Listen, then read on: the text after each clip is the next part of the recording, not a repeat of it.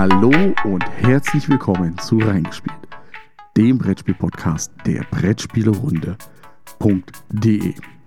Mein Name ist Jan. Und ich bin die Jasmin. Und heute ist ein trauriger Tag. Deswegen merkt man ja schon an der gedrückten eher Stimmung. gedrückten Stimmung. Ja. ja, heute ist die Hiobs-Botschaft in der Brettspielwelt aufgeschlagen. Für alle die, die im Bunker jetzt sitzen und uns irgendwie jetzt auf ihren Podcatcher bekommen haben, das Spiel ist abgesagt. 2020 gibt es keine Spiel in Essen. Erst nächstes Jahr wieder am 14. bis zum 17.10.2021 könnt ihr wieder mitspielen. Wenn bis dahin alles gut geht. Das muss man ja auch, das ist ja jetzt auch nur die vorsichtige Schätzung, dass bis dahin haben wir einen Impfstoff und alles läuft. Ja, das heißt, das Essenbudget ist vorhanden. Ja, ne? Müssen wir nächstes Jahr doppelt so viel. Also wir, eigentlich müsste die Spiel ja nächstes Jahr doppelt so lange aufmachen, weil wir ja doppelt so viel Budget haben, was wir auf den Kopf kloppen müssen. Das glaube ich nicht, weil es kommen ja trotzdem Spiele raus. Ich Man glaub, spart sich weniger. natürlich das Hotel. Was habe ich gemacht, als ich die Botschaft gehört habe von der Spiel? Du hast im Homeoffice gearbeitet? Ich habe als erstes das Hotel angeschrieben und gesagt, bitte einmal nach nächstes nach Jahr schieben. schieben. Mal sehen, ob es klappt. Ich glaube, das machen viele jetzt nochmal so. Ja, mit ja. Zack, nach. Und deswegen sollte man Jetzt schnell. nicht nur Schnell jetzt umbuchen. schnell. Ich habe auch das Gefühl, dieses, also nicht, ja, dieses, man kann nicht mehr sagen dieses Jahr bei der Spiel, aber ich glaube, Bei nächstes der Jahr nächsten Spiel? wird die Hotelsituation jetzt noch angespannter sein, weil das ist ja dann wieder die nächste Spiel. Wenn es das Hotel denn dann noch gibt. Genau, das ist der nächste Unsicherheitsfaktor. Also, wir werden es irgendwie hinschaffen. 2001, es wird 2021 stattfinden. Bin schon ein bisschen traurig, muss ich sagen. Ja, es ist ja auch. Deswegen brauche ich ja eine Alternative und möglicherweise wird hier dann mehr gespielt einfach zu Hause. Ja, irgendwie muss man das dann lokal auffangen. Also, vielleicht machen wir dann so ein lokales Event. In wir meiner, holen die Spiel nach Hause. in meiner Challenge, ne, meiner Jahreschallenge, baue ich ja drauf, dass ich während der Spiel in der Zeit spielst. drumrum irgendwie so 40 Spiele wegspiele. Ja, aber die Zeit ist doch vorbei. Du weißt doch, seitdem wir äh, das Blöckchen und das Podcastchen hier haben. Oh, das darfst du nicht sagen. Es ist äh, urheberrechtlich geschützt. Ach, die, die können mich mal, die sollen mir mal eine Abmahnung schicken, dann schauen wir mal, wo der Hammer hängt hier. Also für uns, ja, ein Jahr nach hinten. Und Für alle ein Jahr nach also, wenn man sich jetzt anschaut, wie das jetzt ausgefallen ist, Eine lange Durststrecke. ja, aber es ist ein Jahr Brettspielmesse einfach weg. Also wenn es im nächsten Jahr mit Nürnberg wieder anfängt, hoffentlich ist ganz viel, ist einmal Brettspieljahr kollektiv weg. Das ist so vielleicht so ein Massenphänomen, so, so Men in Black mäßig. Wupp, kannst du dich eigentlich noch irgendwann, wenn wir alt sind, überlegen wir, sag mal 2020. Wann, wann waren wir da eigentlich auf der, was haben wir da auf das Spiel gemacht? Oder wir sind so alt, dass wir irgendwelche ja, weißt du noch, 2020 als Pandemic, Pandemic Legacy 3 darf ja dann eigentlich auch nicht rauskommen. Also ganz ehrlich. Oder es muss rauskommen, je nachdem. Ja, das, also Die Essen-Edition. das ist natürlich heute eine Schocknachricht prinzipiell gewesen auf allen Ja. Kanälen. Aber es ist halt dieses bisschen, wir haben alle gehofft, dass es stattfindet, wussten aber wahrscheinlich so im analytischen Denken, nee, das, also das kann so nicht, nicht in der Masse. Außer wir haben alle so Ganzkörperkondome und hätten uns dadurch. Jeder so eine Hamsterkugel. Richtig. Jeder bitte nur eine haben. Pro Hamsterkugel bitte nur eine Person, nicht paarweise die Hamsterkugel. Es sei denn, ihr kommt aus dem gleichen Haushalt. Ich stell mir das, wie du dann los. Du bist oben bei den Rolltreppen, steigst in die Hamsterkugel ein und dann wie der Gra gesponsert von Ravensburger Gravitrax in groß durch die Spiele. Hashtag keine Werbung. Gehst du einmal die, die Covid-19-Edition von Gravitrax in der Spiel. Musst dann immer nur gucken, ne, wenn du an den Stand vorbeifährst. Oh, das ist das Spiel, das hätte ich. Ah, ah, ja. Können wir nochmal zurückrollen? Ja. Das wäre noch eine Idee für den Märzverlag. Lass mal noch den Märzverlag schnell anrufen. Der Podcast muss jetzt unterbrochen werden wegen akutem Lachflash. Ja. Mal sehen, vielleicht wird das eine Lösung. Wir müssen unsere Trauer ja jetzt irgendwie verarbeiten. Ne? Gott sei Dank gab es noch ein zweites Event heute, was das- das Ganze so ein bisschen gerettet hat, worauf man ja auch schon hingefiebert hat. Und das hat stattgefunden, weil es war online Mit Sicherheitsabstand aber. mit einem Berg Spiele als Sicherheitsabstand, wurden heute die Nominierten zum Kinderspiel des Jahres, Kennerspiel des Jahres und Spiel des Jahres 2020 bekannt gegeben. Mhm. Und, Und, da das sind wollen, einige geworden. und da wollen wir jetzt kurz drüber reden. Danke, dass du über mich drüber geredet hast. Schön. Man muss dazu sagen, dass die Jury im Vorfeld noch gesagt haben, das haben wir ja alles noch geschafft, bevor Covid-19 kam. Die Spiele gespielt, ja. Und es gibt auch einige Spiele, das hat die Jury auch gesagt, die zwar theoretisch noch in diesen Berechnungszeitraum reingekommen wären, die aber vielleicht dann erst im nächsten Jahr berücksichtigt werden. Also da lässt man sich jetzt auch ein bisschen Spielraum.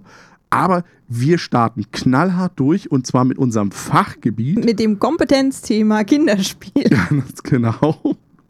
Immerhin, dieses Jahr können wir was dazu sagen. Es So viel sei schon mal gesagt. Es sind nominiert, ähm, immer schön in alphabetischer Reihenfolge, ne? Damit es ja auch keine Favoriten gibt oder so. Mhm. Fotofisch von Michael Kallauch aus dem Logis Verlag. Ja, Und das ist ein farbenfrohes Reaktionsspiel für zwei bis vier Spieler ab vier Jahren. du liest das jetzt hier knallhart von der Homepage ab. Ja. Das, wir, wir, wir nutzen jetzt hier unser Zitatrecht, also wir zitieren das jetzt hier. Ne? Äh, das hat den Grund, weil wir haben das nicht gespielt. Ja, hat, äh, scheint irgendwas mit Fotos zu tun haben und mit Fischen, Mit Fischen und Reaktion. und Reaktion. Und, Also potenziell farbenfroh. ein Spiel, bei dem man sich wehtut, vermutlich. Ja, irgendwie. Ist es aber ab nicht. vier, also nicht so dolle weh. Ja, aber es ist ja eine Reaktion, es ist also nicht kooperativ. Ne? So viel kann man schon mal rausnehmen aus diesem einzelnen Satz. Dann ist nominiert Speedy Roll von Urtis Sulinskas aus dem Verlag Piatnik und Lifestyle Board Games. Und es ist ein spannendes Wettrollen für ein bis vier Spieler ab vier Jahren. Können Kinder also auch alleine spielen. Mhm. Das hat, ich glaube, das ist das mit dem Tennisball. Ich, ich bin der Meinung, heute haben sie irgendwo bei der Übertragung gesagt, hat was mit dem Tennisball zu tun. Aber es hat was mit Geschwindigkeit zu tun und mit Rollen. So viel kann man auch schon mal verraten. Im Original heißt das übrigens Hedgehog Roll. Ja, und es gibt einen Tennisball. Siehst du? Habe ich also richtig aufgepasst. Also einen Tennisball, an dem Dinge festkleben können, weil der so Klettzeug hat. Mhm. Ja, und dann rollt man so durch die Gegend. Ja, Ja, mehr können wir leider nicht dazu sagen, weil wir haben es nicht gespielt. komisch. Warum nicht? Weiß nicht, wir haben ja Kinder. Aber vier Jahre ist halt ein bisschen Da, da Unterhalb. unseres, äh, ja, da müssten wir nochmal noch mal loslegen und das will hier keiner.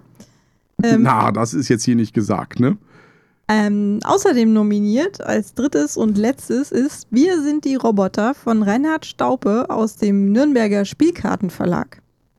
Mhm. Und es ist ein kooperatives Einschätzspiel für zwei bis sechs Spieler ab fünf Jahren. Das kennen wir aber. Das haben wir ja, schon jetzt gespielt. können wir voll äh, mit unserer Kompetenz glänzen. Das haben wir gespielt Ja, aber.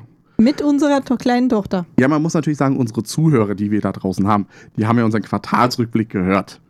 Das sehen wir ja an den Zahlen. Und, Dass ein oder zwei Leute das gehört haben, ja.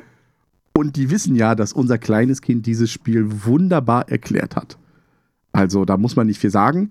Jetzt sagen wir natürlich, es ist halt nochmal ganz kurz zum Zusammenfassen bei Wir sind die Roboter. Es liegt eine Karte aus mit einer Strecke. Auf dieser Strecke sind verschiedene Gegenstände. Es wird ein Gegenstand aufgedeckt, den man erreichen muss. Und zwar mit einer bestimmten Geschwindigkeit. Und dann das sieht nur der Erklärende. Ganz genau. Und der Erklärende fängt dann an und sagt Beep, damit fährt der Roboter los. Und irgendwann sagt er wieder Beep. Und die anderen am Tisch müssen dann überlegen, Bis zu welchem Gegenstand auf der Genau. Strecke ist der jetzt gekommen? wobei der Erklärende aber durchaus sagt, ich fahre langsam oder ich fahre schnell, damit man das wenigstens einigermaßen einschätzen kann. Und je nachdem, wie man diesen Gegenstand trifft, kriegt man dann Chips und am Ende sind alle glücklich, weil sie ganz viele Weil Chips es gewonnen haben. kooperativ ist. Genau, da kann man nicht verlieren. wir haben diesen Stapel, den spielt man immer einmal durch. Das haben wir diverse Mal schon getan und das hat der Kleinen eigentlich immer Spaß gemacht. Genau. Auch wenn sie mit sieben Jahren doch schon, ja, eigentlich Es- oben drüber ist. Aber das ist, es macht ihr einfach Spaß, das da zu machen. es ist auch so ein die bisschen. Diskussion dann danach. Es ist so ein bisschen die kleine Version von Contact, was ja auch beim Nürnberger Spielkartenverlag Genau. rausgekommen ist dieses Jahr. Ein bisschen geradliniger, da ist ja die Linie, macht aber Spaß. Wir gehen jetzt hier bei den Kinderspielen auch gar nicht auf die Empfehlungsliste, weil das ist, da, da, da, da stochern wir ja noch mehr drum. Du sagst sie zwar mal schnell durch, Soll aber ich das machen? Sie Ja. soll mal sagen. sag sie nochmal schnell durch einfach. Go Slow, Zoo Run, Magic School, Puzzle Memo, Hans im Glück, Slide Quest und Zombie Kids Evolution. Wobei das letzte, da habe ich mir auch schon Gedanken drüber gemacht, ob man das mal mit der Kleinen vielleicht spielen sollte. Ist auch, das ist interessant. Also das Einzige ist bei Zombie Kids Evolution, weil das haben sie auch bei der Übertragung gesagt. Das heben wir mal hervor. Ein Legacy-Spiel für Kinder. Ja, gewinnen wird ganz klar, wir sind die Roboter. Weil es das Einzige ist, was wir kennen. Das ist ganz Nein. genau. Ich weiß es nicht. Also bei Kinderspielen ist es wirklich ein Punkt, da haben wir keinerlei Kompetenz, was das angeht. Deswegen, ich, Aber- ich bleibe bei, wir sind die Roboter. Aber man hat auch gesagt in dieser Präsentation, dass ja, ich hatte zwar nicht immer Ton, aber zu dem Zeitpunkt schon, dass es ja durchaus wenige Blogger gibt, die sich mit Kinderspielen leider beschäftigen. Weil das ja auch verdammt schwierig ist. Also du merkst es ja auch bei der Kinderspieljury, die ja sagen, wir haben keine Gruppen, also die haben ja keine Gruppen, mit denen sie spielen, die Spielergruppen, sondern die gehen ja in die Kindergärten. Weil da kommt ja der Nachwuchs von alleine, äh, wird dorthin gebracht zum Spielen. Und das macht es sehr schwierig beim Blogger. Also wir hatten es ja mal versucht, bei einigen Spielen das mit den Kindern zu spielen. Und dann hat man aber nur ein ganz kleines Zeitfenster, Wo es ihnen Spaß macht. wo das passt auch. Wo es noch nicht, wo es nicht überfordernd, aber auch nicht unterfordernd ist. Wir haben auch noch das große Problem bei unseren Kindern, dass die Kinder sechs Jahre auseinander liegen. Das heißt, unser großes Kind, das ist jetzt in der Pubertät und unser kleines Kind, das geht jetzt erst gerade zur Schule. Das heißt, da sind auch schon die Interessen komplett anders. Das kann in Haushalten, wo die Kinder vielleicht nur ein, zwei Jahre auseinander liegen, schon wieder was anderes sein. Aber hier bei uns, das funktioniert einfach nicht. Ist das beste Spiel entweder Overwatch oder Roblox? Roblox ist absolut der Hit im Moment. Das kommt immer aufs Kind drauf an. Ihr könnt jetzt erraten, welches Kind welches Spiel wohl spielt. Wobei wir hier ja kein Videospiel-Podcast sind, sondern ein Brettspiel-Podcast. Und weil unser Schwerpunkt ja eher so im Kennerspielbereich ist, machen wir jetzt mal mit den weniger wichtigen Spielen weiter. ja. Das äh, zum Spiel des Jahres 2020, also eigentlich der Hauptpreis, Sind Spiele Den- nominiert. den machen wir jetzt einfach mal vor dem Kennerspielpreis.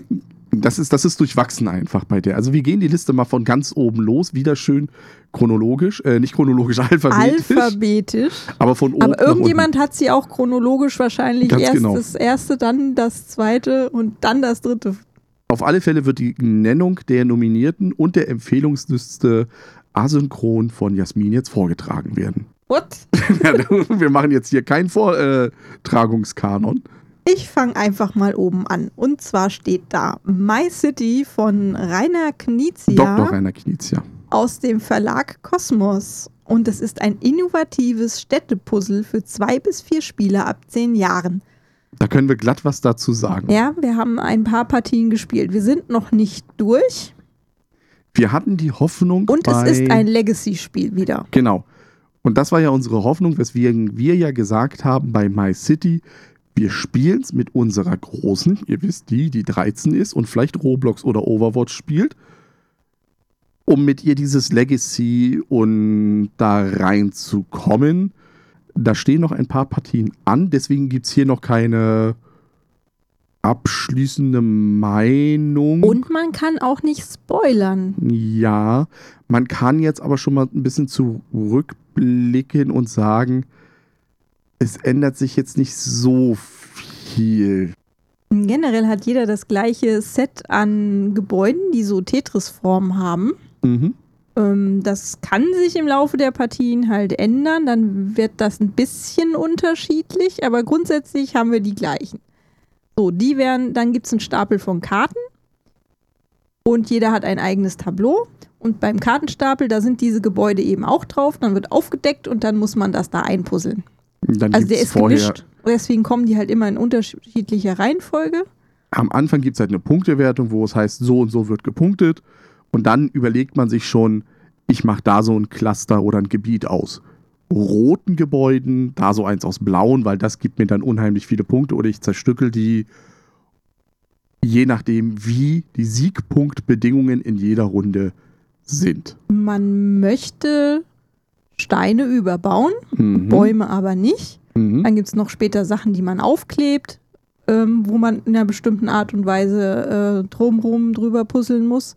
Und so verändert sich dann aber auch jeder Spielplan individuell, weil Mhm. je, meistens kriegt derjenige oder immer kriegt derjenige, der hinten liegt in der Partie, kriegt halt einen Bonus Ja. und dem ersten wird es ein bisschen schwerer gemacht. Es ist eine überraschende Auswahl, finde ich, dass es drauf ist. Und ich glaube aber auch nicht, dass es irgendwo eine Chance hat. Weil ich, ich habe immer diesen Satz vor Augen, ein Spiel des Jahres ist das Spiel des Jahres, was du auf den Tisch packen kannst, wenn die Oma zum Kaffee kommt. So, jetzt müsste sie ja bei My City 24 Mal zum Kaffee kommen. Oder sie spielt dieses Standardding, was dann gespielt werden kann, wenn man durch ist. Ja, aber wenn es nur das Standardding ist, dann hast du, dann ist die Regelfülle wieder ein bisschen höher, weil das der Vorteil bei dem Legacy, das hat man ja durchaus gut eingefangen bei My City, ist, dass es ja wirklich langsam mehr Regeln werden, die für uns jetzt als Kenner, Experten, Vielspieler, ja, das sind nicht so viele Regeln, die da dazu kommen. Also da sagt man nur, jetzt ist die Punktewertung so für die nächste Runde, jetzt ist sie so und dann beginnt man schon. Also ich denke mal, ein Vielspieler, wenn wir jetzt nicht mit unserer Tochter das spielen würden, sondern wenn jetzt nur Jasmin und ich das gespielt hätten, das hätten wir in, an einem Abend hätten wir das durchgerockt.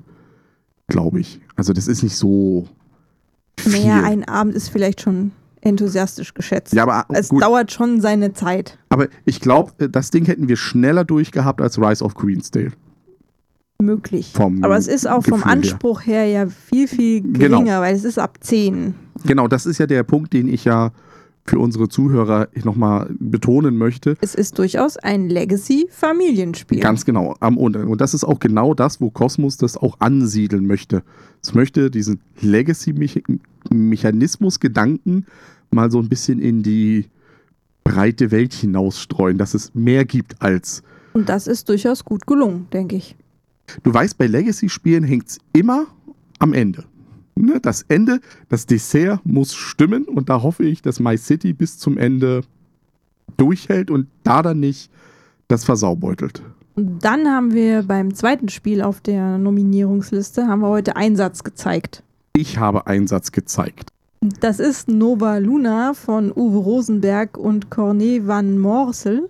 Und das ist bei Edition Spielwiese und Pegasus. Und es ist ein astrales Legespiel für ein bis vier Spieler ab acht Jahren.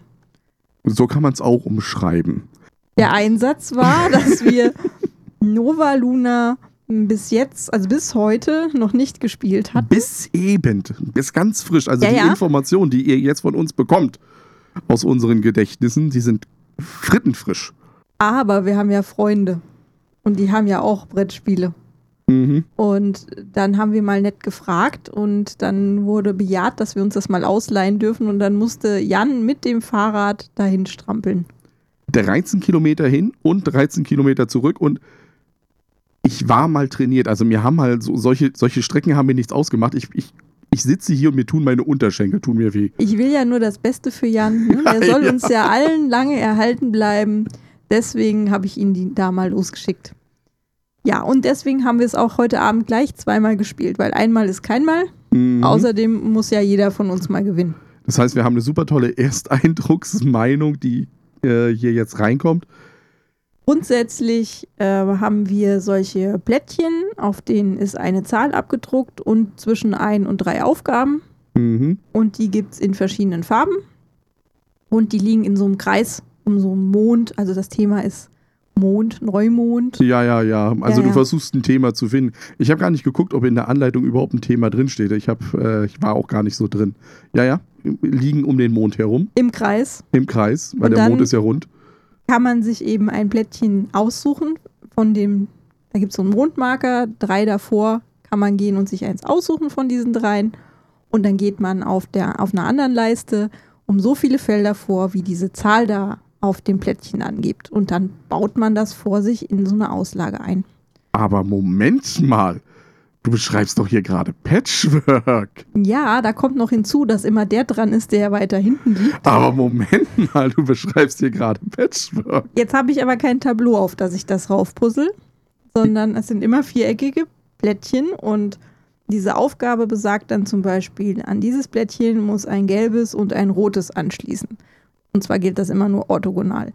Und dann versucht man halt, diese Aufgaben, die da drauf sind, zu erfüllen. Oder es müssen vier gelbe anschließen oder drei rote und ein blaues oder sowas. Und dann puzzelt man halt so vor sich hin. Zusätzlich gelten auch noch, wenn man zum Beispiel rechts von dem Plättchen ein gelbes liegt und davon rechts liegt noch ein gelbes, also gleichfarbige irgendwie. Und dann sind das zwei. Die zählen gelbe. dann zusammen, weil so ein Plättchen hat ja nur vier Seiten. Ja, und dann versuche ich halt mir genau die Plättchen natürlich rauszuholen aus dem Kreis, die perfekt in meine Aufgaben reinpassen, weil ich habe einen bestimmten Vorrat an Chips und wenn ich den auf meine Aufgaben, also wenn ich die Aufgaben erfüllt habe, ist das Spiel vorbei. Und das war's. Jasmin hat es mir heute erklärt und es ist Patchwork. Also ganz ehrlich, das ist nur ein aufgepimptes Patchwork. Ich weiß nicht, wo da. Das, das Einzige ist, bei Patchwork habe ich einen Mechanismus ja drin, dass es ja irgendwann vorbei ist, weil wenn ich auf dieser Leiste ja vorwärts gehe, verbrauche ich ja Zeit. Ist ja klar, der Schneider will irgendwann Feierabend machen. Das habe ich bei Nova Luna nicht. Bei Nova Luna kann ich spielen. Bis entweder eine seine Scheiben aufgebraucht hat oder alle Blättchen leer sind. Ja, Ja, und ich finde, es, es schlägt halt so in die gleiche Kerbe.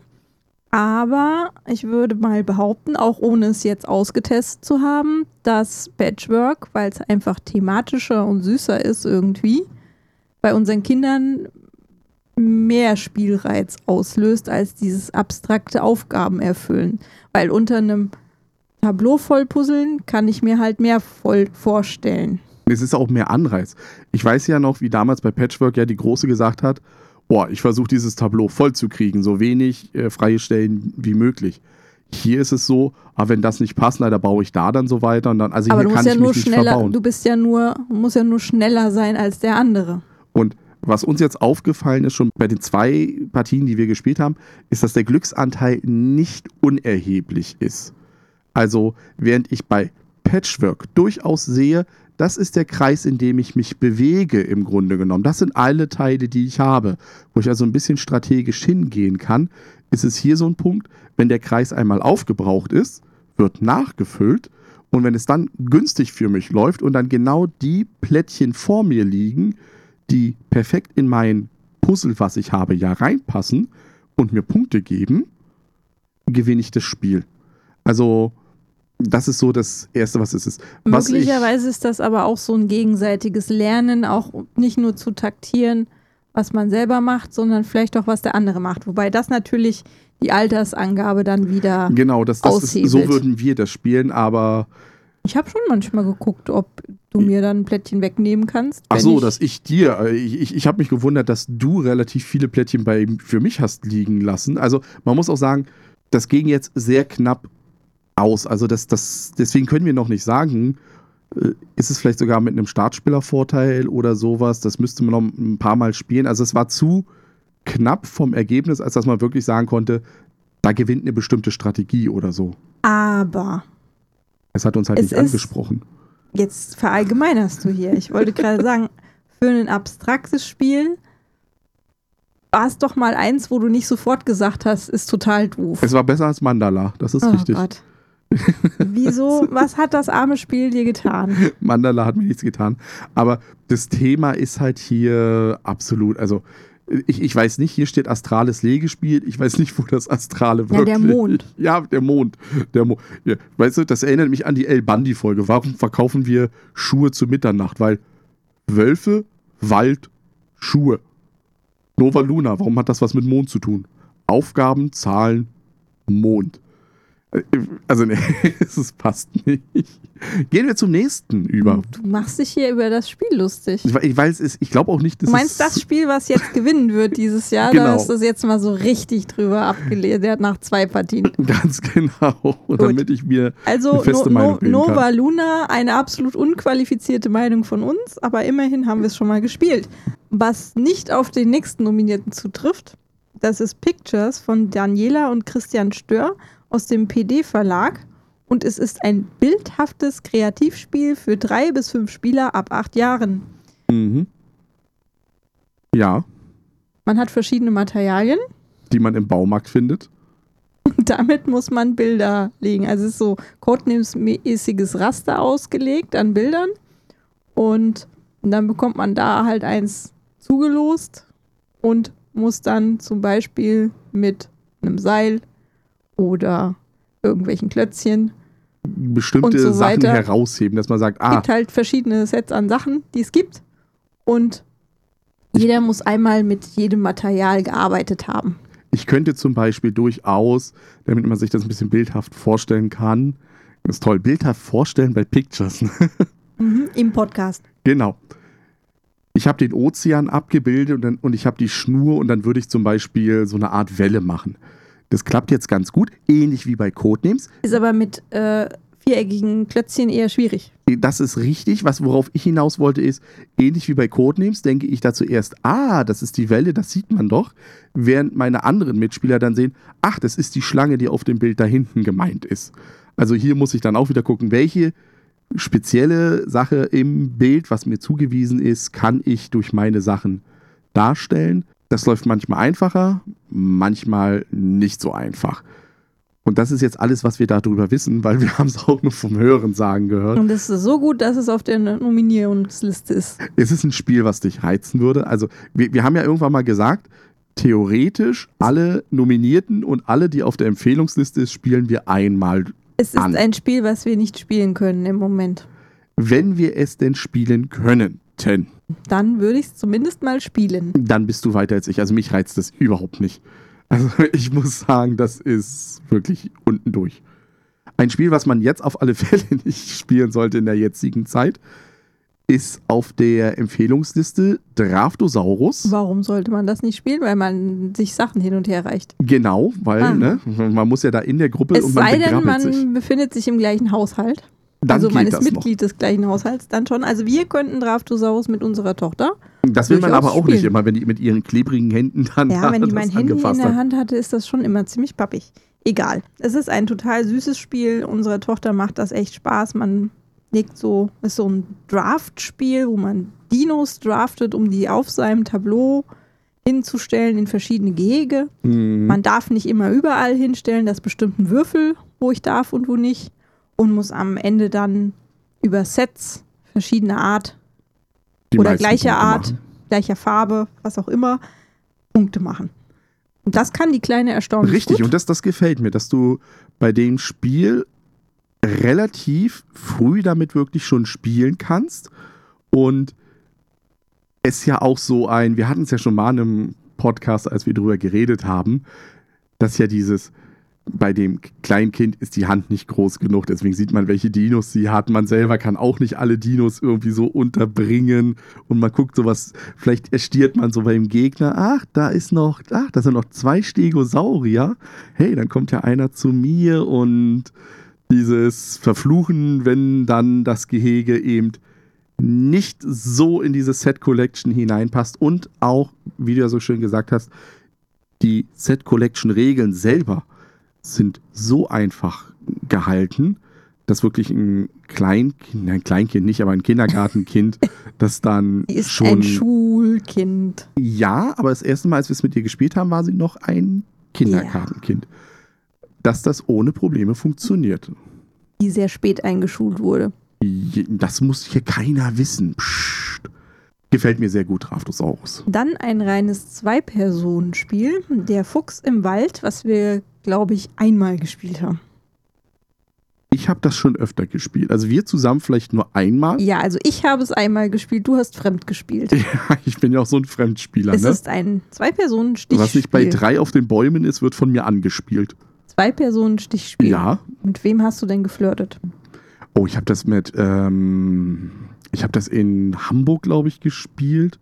Müsste ich ja wieder einen Euro in die Hamburg-Kasse legen, aber dieses Jahr ist es ja erlaubt. Hamburg fällt ja auch für uns aus. Du musst das nächstes Jahr wieder reinlegen. Ganz genau. Ich weiß es nicht mehr. Mit, mit äh, Tobias, Patrick, Sebastian, glaube ich, habe ich es gespielt. Also ich habe es mit jedem eigentlich gespielt, der mir wirklich oh, unter. ja umtriebig gewesen. Ja, ich glaube, der einzige, mit dem ich es nicht gespielt habe, ist Johannes. Mit dem habe ich das noch nicht gespielt. Das ist ja kompetitiv. Mhm. Dieses Jahr ist von Renegade, dem Originalverlag, auch Fuchs im Wald Duett rausgekommen. Das haben wir drüben liegen, das Kooperativ-Stichspiel. Ja. Was mir beim Fuchs im Wald gefällt, ist, dass es einfach super funktioniert. Also, dass es wirklich ein Stichspiel ist, was zu zweit funktioniert und wo es nicht darum geht, unbedingt die meisten Stiche zu haben. Denn wenn du auf die meisten Stiche ja spielst, gibt es Minuspunkte. Weniger Punkte, ja. Du musst halt so diese goldene Mitte und das, das, das ist so schön. Aber das versuchen Taktieren. ja beide. Wobei ich persönlich finde, auch wenn es bei Schwerkraft ist es ja rausgekommen, aber es ist ja nicht bei Schwer, also nicht unter dem Label Schwerkraft, sondern unter Leichtkraft, weil es ja ein etwas leichteres Spiel ist. Finde ich das aber von der Einordnung in der Spiel des Jahres Nominierungsliste durchaus hart an der Grenze. Also ich hätte das eher wirklich im Kennerspielbereich gesehen, weil jede einzelne Karte ja nicht nur einen Stich äh, repräsentiert, mit denen ich den gewinnen kann, sondern ja auch noch Spezialfähigkeiten hat. Und das musst du ja auch erstmal so kombinieren, dass das alles passt. Für mich aber mein Favorit. Also das ist eins der Spiele, wo ich sage, ja, das hätte ich eigentlich weiter oben gesehen. Wir sind aber ja auf der erweiterten Liste. Ganz genau, das hätte ich weiter oben. ja, eben, weiter oben. Wenn sie das da schon Du raufpacken. bist aber nicht in der Spiel des Jahres Jury. Noch nicht. Weil du hättest ja auch das nächste Spiel eher drauf gesehen auf der Liste. I- Das weiß ich noch nicht, Das weil ich habe es ja noch nicht gespielt. Kitchen Rush. Ja, Aber du hast es trotzdem in Verdacht gehabt. Ich habe es im Verdacht. Ja, ich habe es im. Also wir haben ja, muss man sagen, wer uns verfolgt hat auf Blog oder Podcast, ihr habt ja mitgekriegt, wir haben nicht orakelt. Wir haben immer zwar äh, untereinander orakelt, Jasmin und ich, und auch mit so einem Bekannten, aber wir haben uns nicht hingestellt und haben gesagt, das sehen wir. Aber Kitchen Rush, ja, hatte ich weiter oben. Im Kennerspiel haben wir immerhin zwei von drei richtig. Ja, das, da sind wir ganz gut dabei gewesen. Aber ich glaube, das war auch ziemlich einfach. Kitchen Rush hätte ich weiter oben. Es ist von, das sind Grieche Vangalis, Bagartigis und David Tucci. Bagiatakis. Sag ich doch. Und David Tucci. Ja, wir managen eine Küche Mhm. und das passiert mit Sanduhren. Mhm. Es ist so typisch eigentlich, wie man es als Handyspiel kennt. Overcooked. Das Ja. habe ich mal versucht auf der Xbox, als es war. Oh, das ist kein Spiel für alte Männer. Deswegen ist Kitchen Rush auch. Weil jeder Schritt, der dauert halt eine Weile und man muss halt diese, diesen, diesen Gäste, die dann kommen und ihre Bestellungen haben wollen. Und Ja, man muss den Flow haben, dass das auch alles dann rechtzeitig fertig ist Ja. und man nicht irgendwo auf der einen Seite einen Stau hat und auf der anderen Seite dann zu wenig machen kann. Und ja, und das wird eben gemanagt, wenn ich Gewürze hole. Dann stelle ich da eine Sanduhr hin. Mhm. Und dann, äh, wenn die abgelaufen ist, dann habe ich das Gewürz. Dann kann ich diese Sanduhr wieder woanders einsetzen. Und am Anfang spielt man noch das, also es ist im Deutschen nochmal überarbeitet worden, weil im Original ist es halt alle Regeln auf einmal, ja. die es gibt. Und im Deutschen hat man das so schrittweise aufgebaut. Im Prinzip wie bei My City. Nee, nicht nur wie bei My City, sondern wie bei Overcooked oder sonstigen Handyspielen, weil da fängst du ja auch nicht mit allem auf einmal an, ja, sondern du kannst erstmal nur Burger machen. genau, erstmal Und nur was zu braten. trinken. Ja, und dann machst du als nächstes Burger mit Salat, wo dann der Salat noch dazu, dann kommt eine Käsescheibe dazu und dann, Dann musst kannst du auch noch Hotdogs braten. Richtig, und, und, und so ist Ja, ja. also so wird uns das erzählt. Wir erzählen das hier natürlich, so viel schon tausendmal gespielt. Wir haben es überhaupt noch nicht gespielt, aber das ist eins der Spiele bei Kitchen Rush, das würde ich einem Pictures vorziehen. Jetzt wieder geballte Kompetenz. Little Town haben wir nämlich gespielt. Mhm. Wobei es mich ein bisschen überrascht hat, dass, Dass es nicht Tiny Towns, ist. geworden ist. Ganz Ja. genau. Also Little Town ist das, wo man nur einen Spielplan hat, wo alle zusammen an dem einen Town bauen. Ganz genau. Und mm, das hat unheimlich viel Interaktion. das genaue krasse Gegenteil von Zu Tiny Towns, wo Tiny jeder für Towns. sich baut. jeder sein eigenes Town baut und gar keine Interaktion. Um es Vielleicht nochmal deswegen auch. Das kann durchaus sein. Also Little Town ist eigentlich ein Worker Placement Spiel. Es ist auch erschienen bei Yellow beziehungsweise im Deutschen dann bei Huch und ist herausge herausgekommen, nicht herausdesignt worden von Shun und Aya Taguchi. Also äh, auch ein japanisches Spiel. Und wir wissen ja, japanische Spiele sind prinzipiell immer ein bisschen kleiner. Jetzt ist es so, ich habe halt diesen kleinen Plan, wie du gesagt hast. Ich setze meinen Worker hin und der kriegt dann Ressourcen. Das sind erstmal Standardressourcen. Oder, Und zwar von allen Feldern außenrum. genau, oder er interagiert mit einem Gebäude, was an ihn grenzt. Weil mit der Zeit kann man diese Felder, die erstmal brach liegen, mit Gebäuden überbauen. Jetzt ist es so, dass in Little Town dann aber nicht nur meine Gebäude da stehen, sondern auch die Gebäude meines Gegenübers. Weil der da sich schon sieht, ah, guck mal, ich habe da so ein Gebäude gebaut. Wenn ich da meinen Arbeiter hinsetze und das Holz von da oben nehme, kann ich dieses eine Holz in Gold umwandeln oder in das umwandeln und baue mir da so meine Engine zusammen. Problem, wenn ich das Gebäude von meinem Gegner benutzen will, muss ich den ausbezahlen. Also muss ich erstmal an Geld kommen und so weiter. Interaktion pur, weil es halt auch ein kleiner Spielplan ist. Also wo man natürlich, wirklich. wenn du darauf baust, dass du deine Engine da aufbaust, finden andere das natürlich auch toll und Mhm. setzen ihre Arbeiter dahin oder stellen ein Gebäude dahin, wo ich meinen Arbeiter hinstellen wollte. Ganz genau. Mit, wodurch man das dann gar nicht mehr nutzen kann. Also, und man muss seine Arbeiter auch noch ernähren. Ja, dann, das ist auch ganz wichtig, weil sonst gibt es negative Punkte. Ich finde, wie gesagt, es wundert mich, dass es drauf ist, weil, wie gesagt, ich eher die Tiny Towns, weil ich die Tiny Towns auch einfacher finde. Also, wenn ich mir jetzt von dem Komplexitätsgrad das anschaue, ist bei Tiny Towns muss ich nur hin und her puzzeln und die Karten auswerten, die da sind. Bei Little Town muss ich mir halt echte Gedanken drüber machen. Und wir hatten ja auch schon einige Partien, wo wir gemerkt haben, Little Town hat in der Gruppe gar nicht funktioniert. Tiny Towns hat da sehr gut funktioniert. Also wundert mich ein bisschen. Ich hätte da auf das Spiel von Pegasus getippt. Aber vielleicht haben sie auch eine Münze geworfen. Und dann Ein Kopf Town- für, ein, ein Town-Chip muss kommen. Wir haben schon eine City, dann kann nur noch ein Town. Ganz genau, mehr gibt's nicht. Und mehrere Towns sind ja schon fast eine City. Also muss das Little Town werden. Ähm, und das letzte, nein, das vorletzte Spiel auf der Liste und das letzte, die hast beide nur du gespielt. Nein. Wir wollen erstmal das, was du, da kommen wir gleich dazu, lieber Zuhörer. Das, was ich auf alle Fälle gespielt habe, ist, Ist Spicy. Ein kleines Kartenspiel, wo man bluffen muss. Wo es um Gewürze geht und man muss, keine Ahnung. Ja, als Erwachsene sagt man ja übrigens, man muss bluffen können. Unseren Kindern sagen wir ja aber immer, bloß nicht lügen. Also was anderes ist es ja nicht in dem Bluffspiel. Es wird eine Karte ausgespielt, weiß ich, sechs Chili und der nächste muss diese bedienen. Also so ein bisschen heruntergebrochenen, den Stich bedienen. Und jetzt kann er da, das Ganze wird, es ist auch verdeckt. Entschuldigung, liebe Zuhörer, es wird verdeckt. Ich sage, ich spiele eine 6 Chili aus und der nächste spielt eine Karte und sagt, ja, 6 Paprika.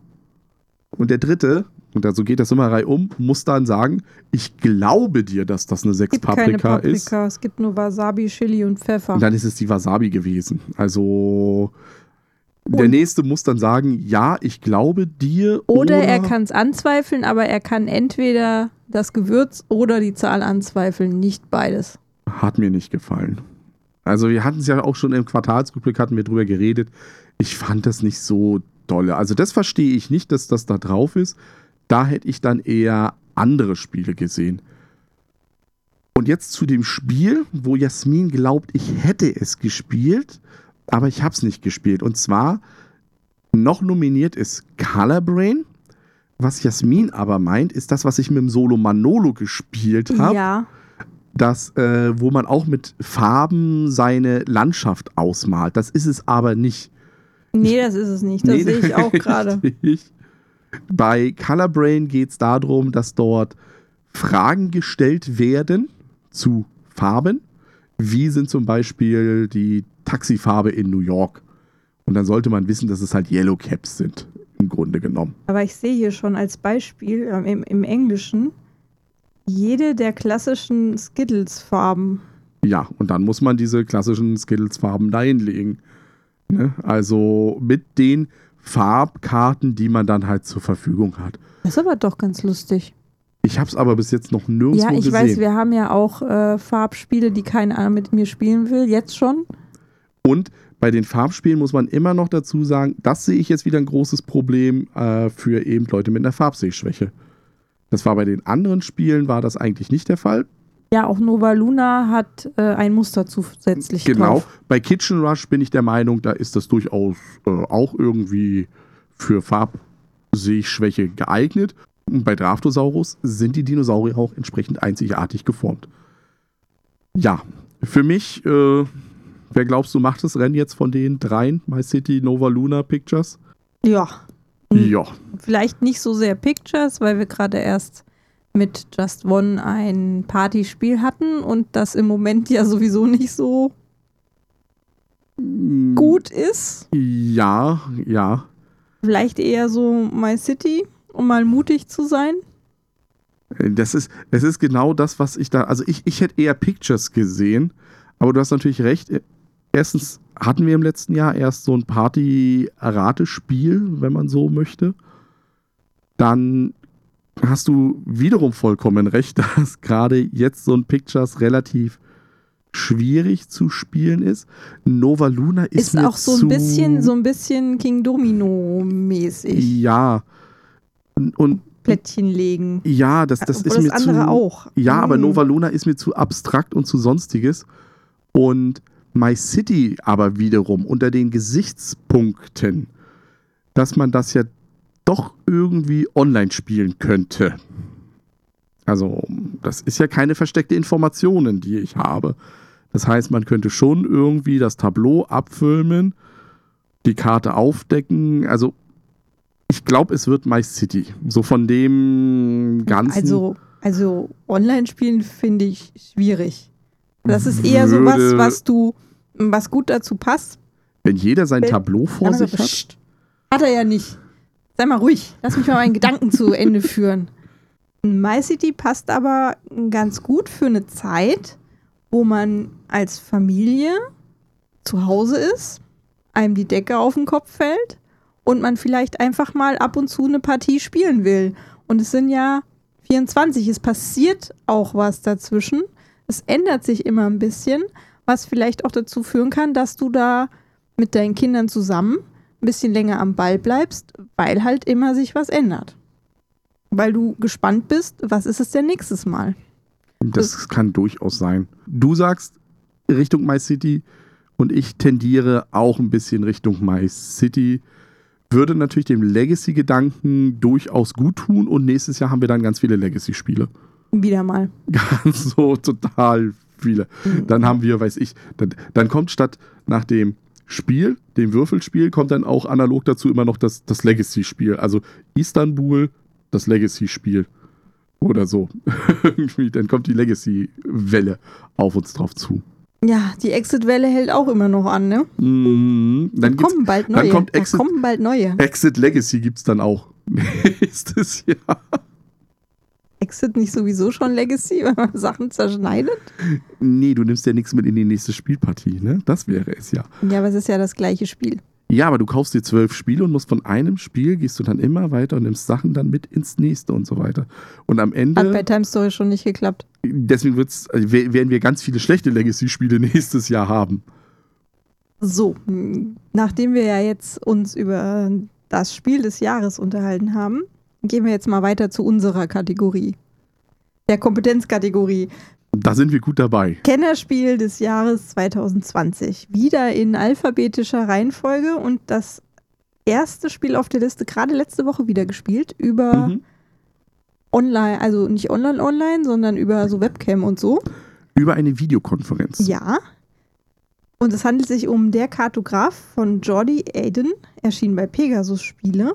Mhm. Und es ist ein kartografisches Landschaftspuzzle für ein bis acht Spieler ab zehn Jahren, wobei acht Spieler schon niedrig gegriffen ist. Also man kann da eigentlich unendlich Spieler mitspielen lassen, Ja, wenn man Zettel hat. Mm, Ja. Es ist also ein Flip and Ride, würde man es sagen. Eher so Mhm. Flip and Draw. Ja, ob du jetzt Flip and Draw machst oder Flip and Ride, es kommt da auf die künstlerischen Künste dahinter selbst an. Ja, wir sind eben Kartografen unterwegs. Wir haben so eine Landkarte vor uns, die ausgefüllt werden will. Und das, was man da einträgt, das wird zufällig von einem Stapel aufgedeckt. Und Mhm. nebenbei versucht man noch, Aufgaben zu erfüllen, um Punkte damit zu machen. Wobei das ähnlich wie bei Isle of Sky dann ist, dass ich eben in Runde 1 A und B Werte, in Runde 2 B und C und so weiter und so fort, bis jedes Wertungsteil einmal drangekommen ist.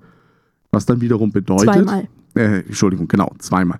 Was dann aber wiederum bedeutet, irgendwann ist es für mich uninteressant, auf große Städte zum Beispiel spie zu spielen, weil das mir nichts mehr bringt, weil das bei B dran kam und nach zweimal B brauche ich diese großen Städte nicht mehr. Ich finde es sehr schön. Und man kann auch wunderschön malen, weil es gibt ja verschiedene Landschaftstypen. Und dann kann man so schön mit Buntstiften die Felder, die Weizenfelder gelb machen und die grünen Wälder grün Mhm. und die Städte eher so rot, weil Backstein und das Wasser blau. Und dann sehen die auch wunderschön aus, die Pläne nachher. Ich finde auch von der Einordnung, dass es ein Kennerspiel ist, absolut passend, weil das braucht schon ein bisschen Grübelschmalz. Ne? Also da musst du wirklich schon überlegen, du musst dir ja die Wertungen angucken. Du musst gucken, was bringt es in der aktuellen Runde. Es gibt Wertungen, die funktionieren gar nicht. Also wo du sagst, das muss ich ja erstmal aufbauen, bis ich da bin. Bau dann aber vielleicht, weil ich jetzt, also wenn es dann in der A-Wertung ist, mit fülle so und so viel aus und du weißt, das kriege ich am Anfang gar nicht zusammen, baue ich es aber dann schon so auf, dass ich vielleicht am Ende raus, wenn es nochmal gewertet wird, das so hin, dass ich da den ordentlichen Punktebatzen bekomme. Erschwerend kommt hinzu, dass es auch noch Interaktion gibt. Es gibt nämlich Monsterangriffe. Mhm. Und dann, wenn man sich im, am selben Ort befindet, kann man dann den Zettel weitergeben und von Ja. wem anders sich da das Monster möglichst so einmalen lassen, dass es Minuspunkte gibt. Oder man kann eben die Solo-Spielregeln irgendwie benutzen und dann wird in einem angezeigten Quadranten angefangen und man geht dann halt so lange weiter in eine Richtung, bis man es irgendwo einbauen kann. Und das, Das hat halt unverschämtes Glück, dass es dir dann irgendwelche Lücken vollgebaut Ja. hat letztes Mal. Das ist richtig. Ich habe richtig gut gewonnen. Ich wäre natürlich eher dafür gewesen, weil wir waren zwei Pärchen, dass man einfach tauscht. Nein, nein, nein, nein, nein. Die anderen haben das auch so gesagt und das fand ich gut so, dass das ist. Was interessant ist bei Kartograf, das ist schon angekündigt, es wird eine Erweiterung dazu geben und es wird ein Kartograf 2 geben. Auch wieder Flip and Write, eigenständig spielbar, aber mit dem Kartograf kombinierbar.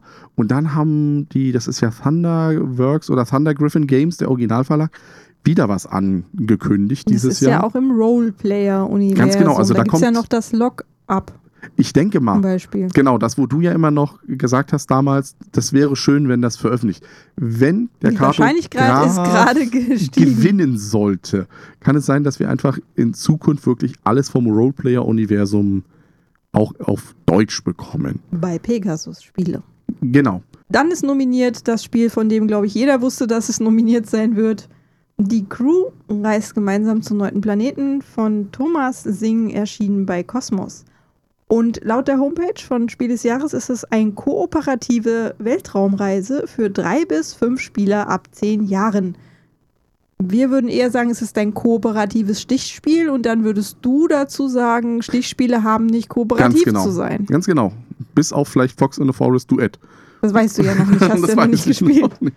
Nein, also, nee. Wir haben sehr minimalistische Erfahrungen, weil wir es nur letztes Jahr auf der Spiel 2019, da gab es noch ein Spiel, gespielt haben und wir waren alle nicht so begeistert, aber Das hat ich, sich ich aber rede bei- mich immer raus mit, ich mag sowieso keine Stichspiele. Bei Martina und Björn hat sich das aber jetzt geändert. Ne? Diese Nattern an unserer Brust sozusagen, die haben ja jetzt schon gesagt, oh, das ist dann doch, doch ganz toll und bla. Ich konnte mich einfach nicht dazu aufraffen, noch weitere Partien spielen zu wollen. Ja, genau, das ist, bei uns ist exakt das Problem.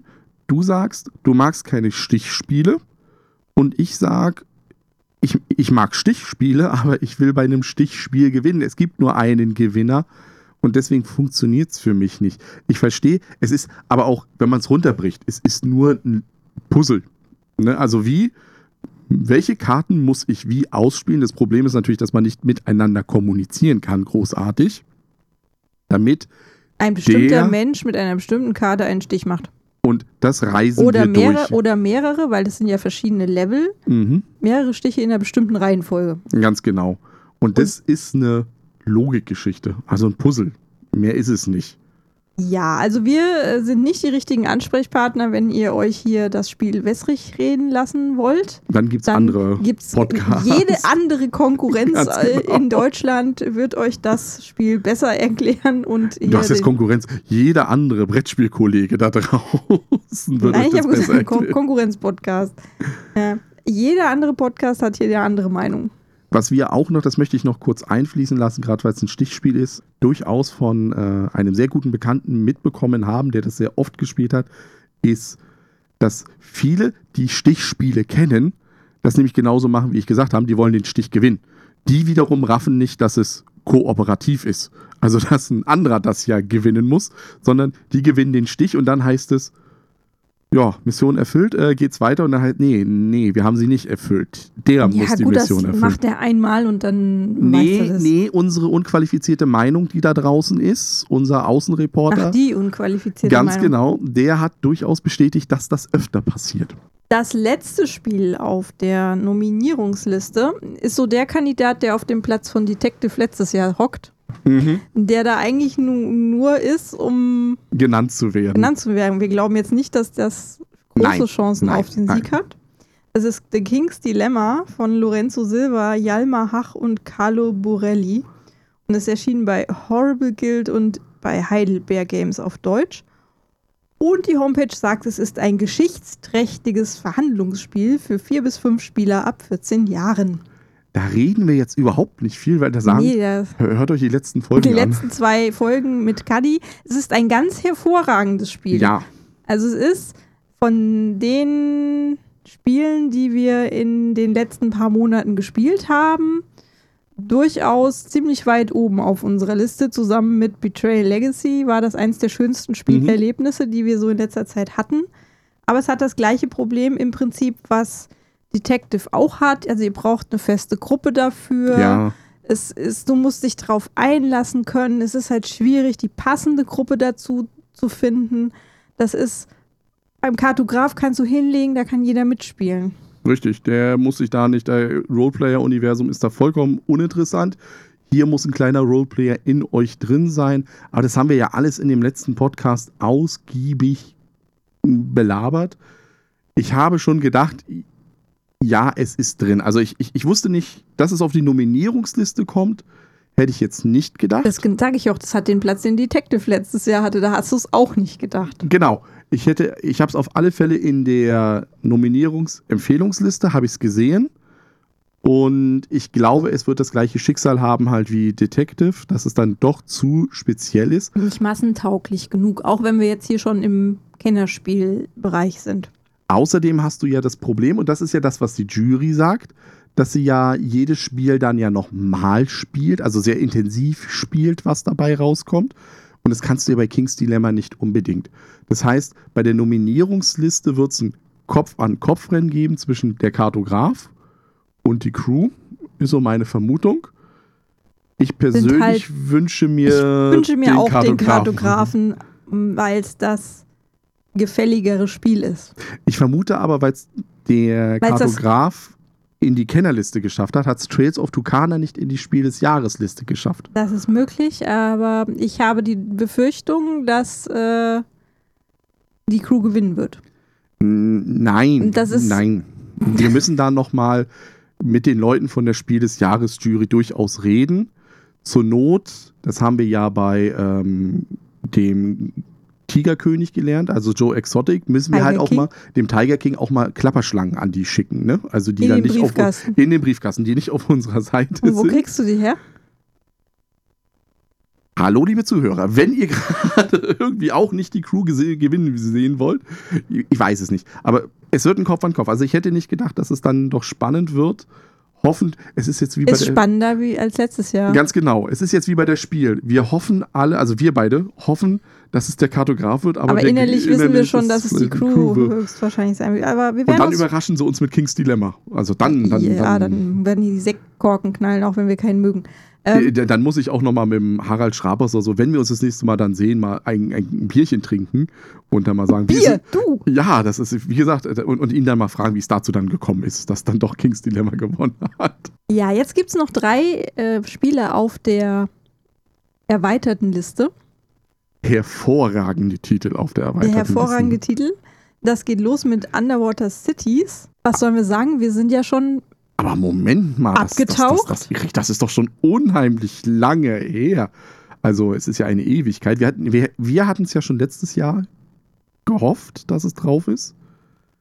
Aber es hatte ja noch keinen deutschen Vertrieb. Vertrieb. Ja, den hat es erst jetzt und beziehungsweise ist jetzt auf dem deutschen Markt verfügbar Genau. und mit deutscher Anleitung. Und daher jetzt Kennerspiel, Empfehlungsliste. Ja, das hat Das kann man auch uneingeschränkt empfehlen und es ist komplexer als alle Spiele, die nominiert sind. Ja, von der Spielmechanik ist es durchaus komplexer. Es gibt, ich weiß, dass Underwater Cities vom äh, Ode, der ja Cooper Island, was ja auch einige drauf gesehen haben, was jetzt, jetzt gar nicht Aber drauf das ist ja Expertenbereich, ist ja viel zu hoch angesiedelt. Ja, aber es gab viele, die dann gesagt haben, hier Cooper Island oder Underwater Cities oder sowas. Aber Ode freut sich, weil das ist auch eins seiner Lieblingsspiele. Ich glaube, der hat ja über 100 Partien von Underwater Aber Cities schon gespielt. Ganz ehrlich, ich kenne fast niemanden, der enttäuscht war. Underwater Cities gespielt hat und dem das nicht gefallen hat. Wir hatten ein Sagte paar. fast ja, ja, gut, wir hatten ein paar, die waren ein bisschen verhaltener. Die haben gesagt, ja, ja, ja. ich spiele es gerne wieder mit. Also, das ist so ein klassisches Spiel, ich spiele es wieder gerne mit. Oder du bist total begeistert. Richtig, aber ich muss es nicht in meiner Sammlung haben, so ungefähr. Also, das, so, das war nicht so das. mal so. Nee, ja doch, so hatten wir einige. Die waren dann durchaus, ich möchte das dann nicht haben. Aber spielen es wieder mit. Und ich glaube, sobald du wieder mal sagen würdest, kommt vorbei, Underwater Cities ist die Gruppe auch schon wieder, zack, ausgebucht. Wenn du meinst. Geht Glaub aber ich. im Moment nicht. Ja, vieles geht im Moment nicht, aber man kann ja mal träumen, ne? Auch auf der Empfehlungsliste. Ein sehr hervor. Das Jürgen und Sebastian und Und alle, die da, also es ist jetzt ganz schön der Diss gegen den du, den Jürgen da. nein, es Ich glaub- ist Res Arcana und Jürgen Kahler mag das nicht. Der hat auch Und wahrscheinlich der geweint. Sebastian, obwohl er, also Solo Manolo, obwohl er das mit uns gespielt hat, Richtig, mag das auch nicht. Verstehe ich auch nicht. Also, Wie kann das passieren? ich, ich weiß es nicht. Es ist, es, Weil jedes Spiel, was man, na gut, er hat es nicht alleine gespielt, mit, sondern man, muss, man kann es nicht alleine spielen, Er richtig. musste mit uns spielen. Ja, und wahrscheinlich, ich, ich glaube, ich hatte gewonnen und das hat ihn dann das kleine Herzchen gebrochen und keine Ahnung. Und ich, ich, ich weiß auch nicht, warum Jürgen das nicht mag. Also ja, schönen Gruß, Jürgen und Also- Sebastian. Man spielt, Wir haben euch lieb. Im Idealfall spielt man die Expertenvariante, in der man Karten draftet. Dann draftet man sich eine Hand an oder ein kleines Deck an Karten zusammen aus acht Mhm. Stück. Und dann macht man das Beste draus aus diesen Karten, die man hat. Das würde ich aber halt erst in der zweiten Partie. Und hier ist auch wieder, hier finde ich Res Arcana gut, weil das Schöne an Res Arcana ist, dass es ja auch eine Variante gibt, wo man sagt, du kriegst das, du kriegst das, dann spielt man los und dann springt man gleich in die Expertenvariante. Also das erste Mal spielt man das Spiel einfach nur, um die Spielmechanik zu verstehen, dass es eben diese acht Karten sind und nicht mehr. Und dann geht es mit dem Draften los, weil dann weiß man, was die Symbole bedeuten, kennt vielleicht ein paar von den Karten schon. Tolles Spiel. Die Kritik muss man halt gelten lassen, dass die Variante, wo du einfach zufällig Karten verteilst, ist absoluter Glücksfall. Mist, braucht man eigentlich nicht drüber reden. Vielleicht auch nur die Tatsache, dass sie drin ist, da mehr verhindert. Wer weiß. Keine Ahnung. Es ist halt dann auch ein Wettrennen um 10 Punkte. Ja. Wer die Mm, zuerst erreicht oder mehr, hat gewonnen. Genau, da ist die Drafting-Variante ja wirklich die schönere, weil da kann man ein bisschen was rausnehmen. Bei der normalen Variante geht das nicht. Es hat fantastische Illustration, ja. Illustrationen. Ich wollte Ikonografie Ah, sagen, das auch, ja. Also, weil das ist gut verständlich. Nicht so wie bei Trismegistus, was wir ja auch arg kritisiert hatten, wo du die Symbole erst verstehst, wenn du das Spiel komplett kannst. hier funktioniert es gleich so. Das haben wir auch irgendwann mal gesagt. ein bisschen, wenn du ein bisschen Magic gespielt hast, kannst du Res Arcana sofort mitspielen. Musst nur ein bisschen das erklärt bekommen und das geht. Was ich allerdings noch vermisse bei Res Arcana ist, es gibt noch keine Ankündigung für die deutsche Erweiterung. Die willst du haben, ne? Die will ich haben, natürlich. Es, es gibt da so viel zu entdecken und da muss jetzt mehr entdeckt werden. Ne? Tolles Spiel. Ja, absolut. Freut Mhm. mich. Jetzt meine Überraschung auf der Kennerspielliste. Es ist äh, Paladine des Westfrankenreichs. Und da hätte ich überhaupt nicht mit gerechnet. Mal wie. Jetzt muss man mal sagen, der gute Shem, der hat einen Lauf. Ne? Räuber. Nee, nicht nur das. Letztes Jahr Architekten war auch auf der Empfehlungsliste drauf. Dann die Räuber davor, wenn man so will. Also, ich glaube, irgendwann kriegt das noch. Irgendwann kommt er noch mal dahin und geht das hin. Vielleicht das neue Spiel, wo er das so kombiniert. Also dieses neue Räuberspiel. Ja, aber wir haben ja schon gesagt, bei den Paladinen, das ist ja auch wieder ein Worker-Placement-Spiel, was aber sehr grübellastig ist, weil es dann wirklich darum geht, ich möchte mit meinem Arbeiter, den ich einsetze, das und das bauen.